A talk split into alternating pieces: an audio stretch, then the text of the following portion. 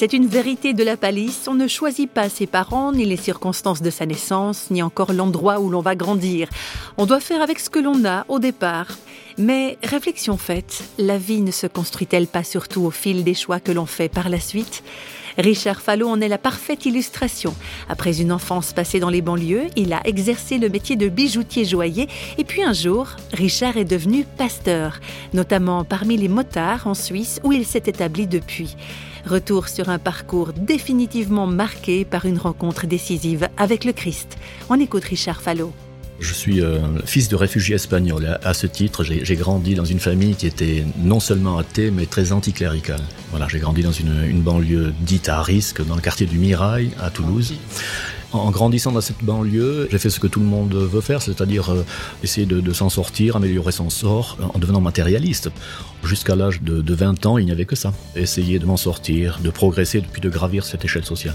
Et alors la rencontre avec le Christ euh, s'est faite sur les, grands boulevards à, à, Paris, un peu désabusé par euh, ce que je voyais autour de moi, le monde du travail. La question qui me hantait, mais le, sens de la vie, c'est quoi? Est-ce que le, but de la vie, c'est de se construire une vie douillette euh, la moins douloureuse possible? Euh, ça me semblait un peu pauvre. Alors, euh, en lisant le, les évangiles, c'est par le Christ, en fait, que, tout a commencé. C'est que j'ai découvert dans ce Christ qui était décrit dans les évangiles un bonhomme extraordinaire. Et je me suis fait cette réflexion. Je me suis dit, voilà un homme en qui on peut mettre sa confiance. Et même si tout ça, ce n'est que de, de la foutaise, c'est du baratin, c'est égal parce que j'aurais suivi un idéal, si ce n'est qu'un idéal, qui est noble. Je n'aurais pas honte de m'être trompé si le Christ n'est pas euh, celui qu'il a dit qu'il était.